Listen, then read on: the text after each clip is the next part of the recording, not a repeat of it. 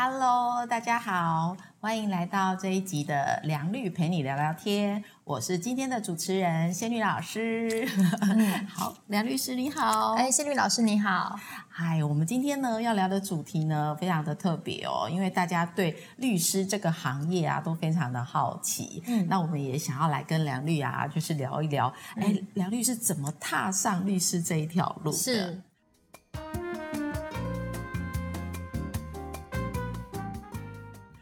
呃，九十八年的时候，那个其实我还在念南台科技大学的财经法律研究所哈。那时候我其实还在念研究所。那九十八年那个时候呢，其实课都已经修完了，然后也已经在写论文，所以那个时候我就开始找工作。那那时候呢，网络上呢，司法院他会把这个各个地方法院或是高等法院。呃，或者是最高法院，他们有开这个法官助理的这个职缺，他们会公告在网络上面。所以呢，当时候呢，我就先找了这个台南地院法官助理的这个职务。那当然也经过了考试啊、面试啊。后来呢，就进入台南地院工作。那这个工作是我人生中的第一个正职的工作。好，那这个工作其实一做呢，就将近快要十二年。那因为这十二年的这个资历。啊，跟这个社会经验也让我决定呢，要成为现在更好的自己。是哇，十二年呢？是。那在这个职务里面啊，你觉得有什么样的呃甘苦谈啊，或优缺点可以跟大家分享一下？好，其实我觉得每一份工作呢，它都有它的优点跟缺点啊。那针对法官助理的这个工作，我其实有想了几个优点哦。比如说，呃，我们的工作内容其实是协助法官来处理事务。那在处理事务的这个范围，就是除了整理呃双方当事人他提出来的一个案件事实以外呢，那在这个案件当中，我们也会帮法官去搜寻相关的一个实务见解。哦，那甚至呢，有时候我们是需要亲自参与执庭的。那我们会研究就是实务见解最新的一个见解，然后呢，把这个拟判的部分，比如说，哎，我今天这个案件，我到底是要让它准。还是让他驳，我们会有两套的一个呃说法，然后我们会稍微拟一下，然后让法官看过。好，那这些工作其实都可以让我们彻底的去接近到这个司法审判的一个核心哦。这个在实务的这个运作层面，我们也会相当的熟悉。那对于一个呃司法工作者来讲，它其实是一个不可或缺的一环呐。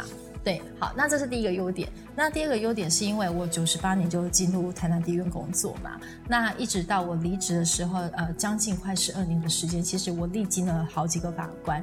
那其实呃，每一个法官他们的个性还有他们的习惯其实都不一样，所以呢，在跟每一个法官或呃在搭配，因为我们就是一个 team。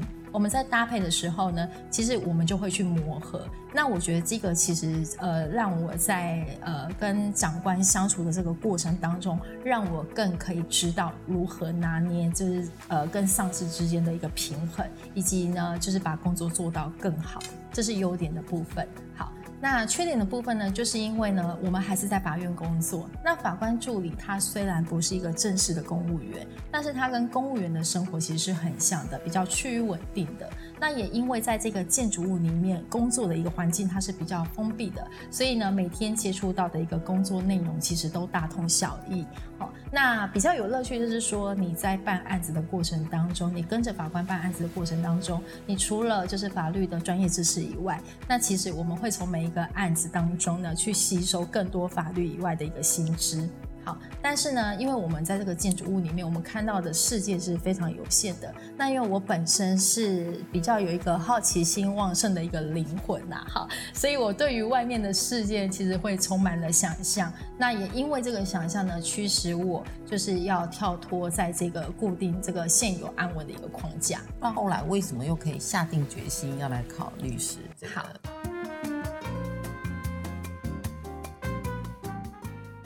其实我下定决心考律师考试是在一零六年的时候。我刚刚有讲，我九十八年进法院工作嘛，那我一零六年才下定决心要准备律师考试。那在这个之前有没有参加考试？有，还是有去参加。对，因为其实，在台湾是这样，就是说律师跟司法官的考试，它其实已经改革很多次了。哦，那我知道现在最新的好像是一起考，然后那个就是呃，你的你的上榜的那个标准好像是不一样。好，那虽然我一零六年之前我也有去参加，但其实我觉得多半都是抱着练笔的心态。那什么叫练笔的心态？就是说，哎，我还是会翻书啊，我还是会看哦。时间到了我就去考试，但是那个上榜对我来说，我觉得就是有一点可有可无的一个一个状态啦。是在参加，对，是在参加。不过那时候我觉得有点侥幸，那时候就会觉得说，哎，会不会让我蒙到了？哦，就就考上了。那事实证明，真的不要蒙，就是真 真的是要付出努力。No pain, no gain。对对对，没有错哈。那因为呢，也是在法院这个安稳。的环境当中工作，哦，那在这个环境当中成长，那因为太安稳了，所以我就会觉得说，一个人如果斗志再怎么的强烈，其实真的会被消磨掉这样子。好，那当时候也因为我那个时候其实已经结婚生小孩了，对。那念书的时间其实是非常压缩的，因为有小孩。那大家都其实知道，顾小孩不是一件很容易的事情，你要花非常多的时间去顾小孩啊，然后要陪伴家人，然后还有一些家事上面琐碎的事情，所以我可以利用的时间其实是非常非常少的。好，那所以呢，我在这么少的时间之内，这么压缩的时间，我要怎么准备律师考试？那有效的控管以及安排我的读书计划。嗯，善用时间就会变得非常的重要。嗯，好，那当时候其实我非常感谢我家人的支持啊，因为他们其实都蛮支持我去参与律师考试的。好，那讲一下我准备的一个时间，平常因为要上班嘛。那因为就是呃倾向就是有点类似像公务员的生活，就是早上你可能八点半就到法院了，那下午五点半到六点那就下班了。那所以呢，这个你要怎么念书，就只能用琐碎的时间来念书啦。那因为就是非常的零碎，所以在零碎的时间怎么安排，那个其实也是非非常需要一点技巧的。好，那我觉得说有一个好处在于。嗯，因为现在的一个律师考试，它都是用函授的方式来呈现。函授其实就是 key 你的账号密码，你用听的其实就可以了。哦，所以我很擅长用耳机、用 iPad，因为其实有时候你听，你不用做笔记，但是那个东西其实还是会灌输到你的脑袋里面。所以我平常的时候呢，其实就是都听函授比较多。好，那假日的时候呢，我会把时段分成早、中、晚三个时时段。那每一个时段其实就是三个小时。我其实切割的非常清楚，我多一分钟我都不想念，所以我假日的时候我就会选两个时段，比如说我就选早上或下午啊。那我没有念书的那个时段，我真的就是专心的陪伴家人跟小孩。对我记得我那时候的研究所老师，就是我的论文老师，呃，张教授，他其实有跟我讲一句话，就是说你在什么位置上。你就做什么事情。其实我觉得这句话呢，真的，我真的觉得那时候教授真的是我的贵人。因为即便我现在已经当律师，但那句话其实一直是我的座右铭。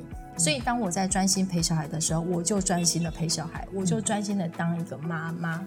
对，但是呢，当我在念书的时候，我就是一个考生。对我假日的时候，其实就是会区分这样的时段来准备考试。那我觉得比较值得一提的是。我刚刚有讲到，因为平常要上班嘛，那其实，在一零四年的时候，有一段时间三年，我其实是调到那个柳营简易庭去上班。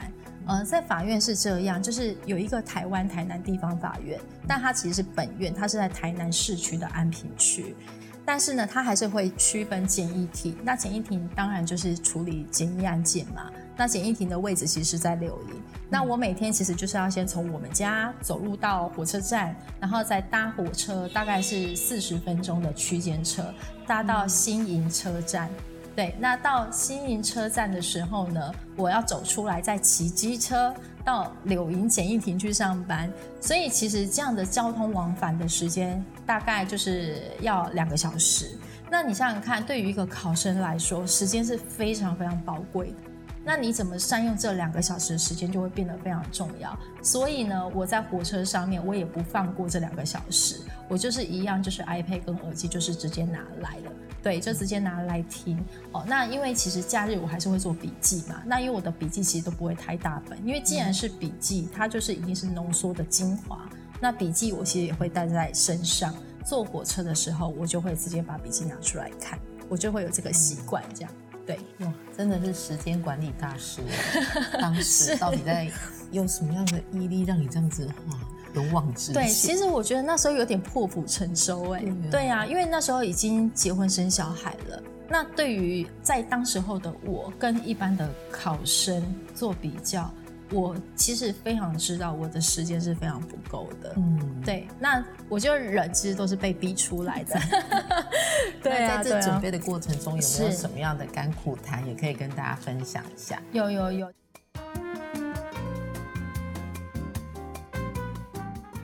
其实我在一零六年的时候，因为我爸爸身体比较不好。哦，所以他那个时候，因为我刚刚有讲，因为我一零六年才开始准备要考律师考试嘛，那刚好就是适逢爸爸身体不好，那时候就是很常要去住院。对，那因为我那时候在法院工作，其实我的休假时间是比较好安排的。对，所以那个时候基本上都是我在医院陪伴啊、照顾啊，然后陪伴住院这样子。那因为在医院里面，其实也知道做笔记、念书根本是不可能的事情。哎，那这个时候其实那个函授其实就派上用场了。嗯，所以我觉得这个科技发达，科技发达其实带给我们的方便性真的是不可言喻啦，真的是不可言喻。对，那那个时候一零六年我有去参加律师考试，但是因为那时候准备的时间没有很多嘛，然后因为又刚好遇到家人这种生病的状况，所以一零六年考试的那一年其实是没有考上的，没有考上的，但是也差一点点。也因为那一点点，我才决定我要继续考下一个年度，就是一零七年的时候。好，那我就在准备的时候，哎，一零七年大概年终的时候，我发现我怀孕了。对我，我就怀孕了。对，那其实律师司法官考试在台湾是这样，第一试的考试，因为它是有分好几次，律师是考两次，有一试跟二试。那一试是在八月，二试是在十月。那我大概是年终的时候发现怀孕，所以我去考第一试的时候，那时候我其实是最不舒服的时候，对，最不适的时候，因为我孕吐其实是非常严重的，对，但是也是走过来啦，对。然后呃，司法官的考试它有分为三次，就是除了刚刚我们讲的一试、二试以外，还有第三关就是面试这样子，对。好，那所以那个时候。怀孕了嘛？那参加第一试八月的时候，跟第二试，呃，笔试第二试的时候，其实我都是处于非常不舒服的状态。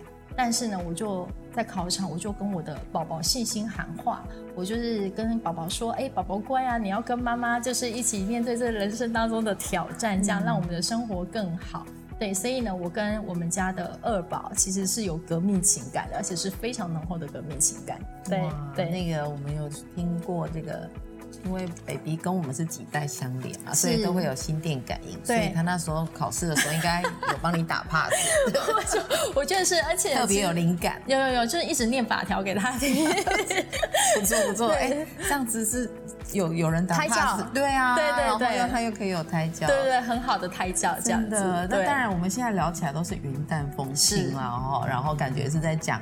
一个故事，嗯，可是当时你的确真的就是像你讲的，就是破釜沉舟啊，然后付出很多的努力。对，那我想今天的分享也可以给目前正在准备要考呃律师考试的这些观众朋友们，好一些经验谈啦，或者是呃有一些信心喊话啦。当然你在准备的过程中啊，如果觉得说有任何问题，其实也都可以。啊，在我们这个影片下面留言啊，我想梁丽都会很愿意跟大家来做分享。是，那啊，我们今天其实主题差不多聊到这边，但是呢，我有一个很好奇的问题，就是，哎，如果当时你没有考上，然后必须要换别种行业的话，你会选择什么样的职业？好，其实我少女时期一直都很想往演艺圈发展。